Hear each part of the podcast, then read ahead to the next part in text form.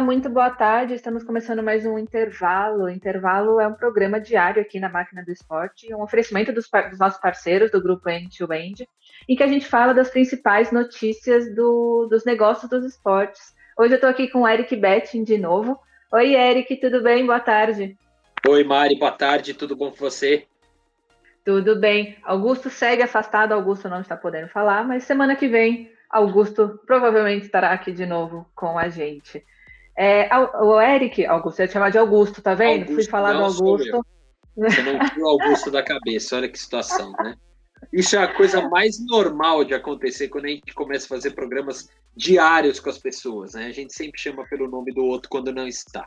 Acontece. É, a gente tem, vamos começar aqui falando das americanas, né? As americanas entrando aí no, no futebol com patrocínio do Grenal, né? Tanto do Grêmio quanto do Internacional. E eles anunciaram ontem à noite, né? Essa investida no futebol. É uma, é uma parceria interessante, né? Porque marca a entrada da loja, desculpa, da Americanas. Não é lojas americanas, até para isso eles estão entrando no próprio patrocínio, né? Que é para comunicar exatamente a fusão do que era lojas americanas, americanas.com e a B2W, que era Submarino e, e todo o grupo. Todo mundo agora passa a se chamar Americanas, sem ponto .com, sem lojas, só Americanas, e está a marca Americanas na camisa tanto do Grêmio quanto do Inter. E aí o que é aquele detalhe curioso que só o futebol pode nos propiciar, é Americanas é vermelha, né? E obviamente o Colorado não é bem aceito no lado tricolor do Rio Grande do Sul, e com isso a marca Americanas terá aplicações distintas nas outras cores, né? Em preto, em azul e, e, e em branco, né, dependendo da situação, para as camisas do Grêmio. Ou seja, não teremos, assim como a Coca-Cola mudou de cor para atender a este desejo lá nos anos 80, Americanas também estará com a marca estampada na camisa dos dois times e, obviamente, vai fazer ação envolvendo aí as redes sociais e tudo mais que todo mundo tem feito para tentar ampliar é, o resultado financeiro desses patrocínios. Tá, e uma outra parceria que foi fechada também ontem à noite, né? Ontem à noite foi uma noite movimentada aí para. Pessoal agitado, né? É, quarta-feira, assim, esse frio, né? O pessoal querendo trabalhar noitona. É, o Bragantino, o Red Bull Bragantino, fechou uma parceria com o Zé Delivery. Eu acho que agora na, na pandemia todo mundo pelo menos já ouviu falar do Zé Delivery que é um aplicativo de que você pede bebidas, eles também agora têm petiscos, tem outras coisas, mas começaram muito forte com essa parte de bebidas. É, eles estão chegando agora em Bragança, né, que é a casa do Red Bull, e já fecharam o, um acordo com eles. E a, vai estar tá com frete grátis até o final do mês, né? Pessoal de uhum. Bragança, aproveite. Muito bem quando, quando estiver lá na casa dos meus sogros, usarei, então, talvez o Zé Delivery. Lembrando que é uma coisa interessante, porque o Zé Delivery é propriedade da Ambev, né? E nessa parceria com o Red Bull, né? Você fala, ah, mas um concorrente do outro? Não, na prática não, os dois ali estão olhando o básico. Fazer dinheiro e também, né, obviamente, é, usa também o Zé Delivery, o, o Red Bull Bragantino usa o Zé Delivery para agregar mais um serviço dentro do projeto né, que é o, o, o sócio torcedor, né, o Red Bull Experience, Red Bull Bragantino Experience, né, que é o, o sócio torcedor ali do Red Bull Bragantino que pretende trazer o universo Red Bull para as pessoas. Né, então, o Zé Delivery acaba sendo uma, uma forma de fazer isso. Também tem novidade, Mariana, no surf né? E as marcas investindo cada vez mais em conteúdo. A Havaianas que fechou, é, não é nem um acordo, né? A Havaianas achou um jeito de ativar os seus, é, o seu patrocínio à World Surf League. Né? Curiosamente, mais uma vez, não teremos etapa brasileira da World Surf League né, este ano. É, seria né, no Rio de Janeiro nesse mês de junho, mas não teve. E assim como a Corona criou, né, recentemente anunciou um desafio de surf e tal, a Havaianas entrou com um projeto diferente que já vinha sendo planejado há um ano e, e provavelmente o lançamento seria junto com a etapa do Brasil, mas não deu para ser a etapa do Brasil, que é um canal no YouTube para vivenciar e, e, vamos dizer assim, exaltar a cultura surfer, né? Sim, eles estão com um time aí de conteúdo bem bacana, né? Então, creators, né, que eles chamam, famosos influenciadores, né? Que Criadores de conteúdo, influenciador. É, Na minha é. época, Mariana, que eu sou mais velho, era formador de opinião. É, então, na minha época são os influenciadores, agora parece que é creators. Então, mas tem o Felipe Marcondes, que é conhecido aí nos bastidores dos campeonatos de surf, a Rachel, Raquel Apolônio, que é uma pessoa conhecida no mundo do, das influenciadoras, ela era muito conhecida quando eu era adolescente, tinha um programa aí também já na internet. E o Lucas Estevam, que tem um canal chamado Estevam pelo Mundo, também super conhecido no YouTube. É, então eles já estão aí com um time bem bacana para levar esse conteúdo e começar o canal com sim, os dois pés na porta. É uma turma cringe, é isso? É, eu acho que o, o cringe sou eu, assim, já. Eu, acho que, é, eu sou tio, tio, do pavê, tio Suquita, qualquer outra coisa. Eu tô mais, eu tô mais velho ainda, Mariana. É, mas é interessante, porque é uma estratégia né, feita ali pela Havaianas para ativar esse patrocínio. E falando em ativação de patrocínio, quem também está ativando o patrocínio e sim a NBA é a Sadia. A Sadia lançou uma linha de produtos que relacionam o basquete ao produto, à marca, à NBA, enfim. É curioso, é divertido. Ou é porque a gente está ficando velho mesmo, mas a gente acha engraçado algumas piadas que acabam surgindo desses produtos, né? É, tem, por exemplo, eles têm, são uma linha grande de produtos, né? Mas tem os nuggets, por exemplo, né? Todo mundo come, todo mundo gosta, principalmente quem tem criança em casa. E o representante, o time representante que vai estar na caixinha de nuggets é o Denver Nuggets. Então, Muito é, bem. Muito é, bem. É, Muito perspicaz.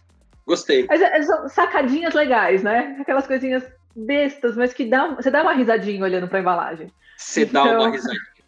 Exatamente isso. Você dá uma risadinha porque é divertido e também, obviamente, eles estão sabendo é, é, brincar né, com essa história toda. É, agora, saindo do Brasil, temos uma notícia, eu vou pedir para você falar para a gente, porque você que produziu-a, inclusive na máquina do esporte hoje, que é relacionada à questão de venda é, de mídia da NFL, ou melhor, explica para a gente o que, que tem a ver isso, Mari. É, NFL, que vendeu, acho que foi no comecinho desse ano, né? Um pouquinho, é, meados do começo do ano, que conseguiu vender paco o pacote de transmissão dela por estonteantes é, 110 bilhões de dólares por 11 temporadas até 2033. É, agora está vendendo, querendo vender parte dos seus produtos de mídia, né? Então a NFL aí tem a NFL Network, a Red, a Red Zone e a NFL.com. É, então eles estão querendo que essas, é, esses grupos, né, esses, esses, grupinhos dentro do grupão da NFL cresçam e estejam juntos com grandes empresas de mídia. Então, eles estão começando a colocar essas empresas no mercado, eles contrataram a Goldman Sachs, é um banco aí de investimento, uma empresa muito grande de investimento, para comandar isso. E a ideia é trazer mais dinheiro ainda para dentro da liga, né? Todas as franquias já foram é, noticiadas, já foram informadas, né, que essa é a ideia da liga. Né? Uhum. É, já foram, né, tipo, vamos tentar vender isso, vai entrar mais dinheiro. Já receberam esse memorando. E, ah, e, são coisas grandes ainda né, dentro da NFL, né? A NFL Network transmite sete jogos da temporada regular é, e está presente em 52, ponto, é, 52 milhões de residências nos Estados Unidos, né? Para ter uma noção, eles fazem essa comparação no, no Sports, Sports Pro. A ESPN está em 82 milhões, ou seja, o, a NFL Network está quase no mesmo, quase, no, quase chegando na mesma quantidade de lares que a, que a ESPN está. Então é um é. outro produto aí que talvez ganhe muita tração nos próximos dias, né? É, e, e, é uma coisa que a gente às vezes não tem a menor noção da importância que é ser o detentor da própria mídia. Aqui no Brasil a gente ainda patina para querer descobrir, ah, não, o streaming é a nova onda, é não sei o quê. Gente, o streaming a NFL já faz há pelo menos 15, 20 anos, né? Com outras for outros formatos, outras coisas, mas já faz. E agora ela vai faturar dinheiro vendendo isso, enfim. É, existe uma revolução na mídia americana muito grande que o Brasil ainda não está nem preparado para entender o que vai acontecer. E aí está todo mundo achando que o caminho e o futuro é o streaming, quando na verdade nos Estados Unidos o streaming ele está gerando para a gente consumidor uma nova forma de consumir. A gente aqui no Brasil já está acostumado a ir pagando pelos streamings. Lá nos Estados Unidos pulverizou tanto e, e esse caso da NFL para mim é emblemático nisso, que na verdade o streaming está saindo gratuito. Eu compro algum serviço, então você vai falar assim: o seu supermercado preferido vai chegar e falar assim: se você comprar aqui todo mês, eu te dou de graça o pacote de streaming, né? Da, da XPTO lá. E aí ele tem um acordo com a XPTO fazendo isso acontecer. Então vem uma revolução pela frente, que é o que a NFL está mostrando. A NFL já está indo atrás das empresas de mídia para buscar mais receita que não a receita que todo mundo achava que era o direct consumer, né? É, é, é muito engraçado, mas não, o streaming não está vindo mais a receita na venda direta para o consumidor. Ele está vindo na venda de por meio de outros vendedores. É uma coisa bem maluca, mas que muda bastante o mercado. E a NFL, mais uma vez, abre o caminho para todo o resto do mundo ir atrás. Agora, saindo do futebol americano indo para a Fórmula 1, o Grande Prêmio da Inglaterra anunciou que vai permitir 140 mil pessoas por dia em Silverstone, entre os próximos dias 16 e 18 de julho. O que eu acho mais interessante dessa história não é nem só falar, opa, tá voltando tudo ao normal. Não. É saber que essa prova vai fazer parte de um estudo do governo é, para determinar o risco de transmissão do coronavírus a partir de grandes aglomerações de pessoas. Você aceitaria, Mariana, ser uma das 140 mil cobaias? Eu confesso que eu ainda tenho medo. Não, são 140 mil pessoas por dia. Por dia. Né? Então, assim, são potenciais aí muitas pessoas. Ah, que, seja, que, não seja três vezes 140, mas que a gente tenha, vai, 200 a 300 mil pessoas diferentes circulando Exato. pelo mesmo espaço durante um fim de semana. Eu não sei, eu ainda acho muito cedo. E 1% acabe pegando a Covid e que é transmitindo é para outras pessoas. É.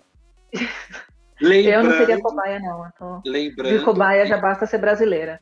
Então... É. Lembrando, né, Mari, que foi na, na Euro, na Euro, na Champions League em 2019, que a cidade de Bergamo, na Itália, foi um dos maiores colapsos que teve de saúde, atrelada à disputa lá em Milão do jogo de quartas de final, se eu não me engano, da Champions, ou, ou oitavas de final, pela Atalanta. O time que é de Bergamo, Bergamo não tinha o estádio que comportasse né, a quantidade de pessoas. Aí a, o jogo foi em Milão, com isso, muitos moradores saíram de Bergamo, foram para Milão. Milão já estava no estágio mais avançado da doença, tudo bem, era no começo, não se tinha controle nenhum e tudo mais, mas foi uma das causas do colapso em Bergamo. Então, assim, eu não sei, eu acho muito precoce é, essa brincadeira toda. Mas, enfim. É, é, e foi um pouco o que aconteceu em Liverpool também nessa mesma época, né? Que o Liverpool jogou com o Atlético de Madrid, os, os espanhóis levaram para a Inglaterra, não para a Inglaterra, já tinha Leal, né? Mas levaram já circulava, mas não tanto, né? É, é, que a Espanha era o grande epicentro na época, então já teve tudo isso. Bom, e temos também notícia no tênis, né? A Naomi Osaka, que é a grande estrela que a gente fala dela agora a todo momento, fechou com a Panasonic por dois anos. A Naomi, que já tem aí monte de parceria, só esse ano já, já fechou com a Workday, com a Tag Heuer, a Louis Vuitton, e também tem outras marcas, a Nike, a Beats, que já são parcerias mais antigas. E ela que abandonou é, Roland Garros há três semanas e também já falou que não vai disputar o Wembley que começa agora. É, é, é, espetacular a gente ver, porque assim, quando todo mundo achava, né? Vai ter qual é o choque que vai existir dessa desistência de Roland Garros, porque ela não queria dar a entrevista coletiva, né? E questiona-se muito, enfim, a gente pode questionar várias coisas deste ato, né? Inclusive a alegação dela sobre a, a depressão, né? E que seria um motivo que faria ela não querer das entrevistas. Mas quando a gente podia imaginar, poxa, isso vai fazer com que o parceiro se afaste dela, né? Ou pule fora e tal, pelo contrário, né? Fechou aí mais um acordo. Ela que, não sei, né? Mas teoricamente é quem representa o Japão no tênis olímpico, né? Então, assim, ela também tem a força de ser uma das grandes esperanças de medalha do país anfitrião dos Jogos Olímpicos. Né? Então, isso também tem turbinado, obviamente, os negócios dela, mas um contrato de dois anos com a Panasonic que é o típico exemplo de que mostra que independe de Jogos Olímpicos a força de Naomi Osaka. Osaka ou Osaka? Eu, eu não sei. Não sei. Uhum. Também. É. Depois é. a gente descobre. Muito bem. Bom, Perguntaremos a ela. Isso. Eric, muito obrigada. Amanhã estamos de volta aqui com o intervalo, um oferecimento do grupo End to End. E é isso. Até amanhã. Beijo. Até amanhã, Mari. Muito obrigado. Foi um prazer mais uma vez estar contigo aqui. Valeu. game.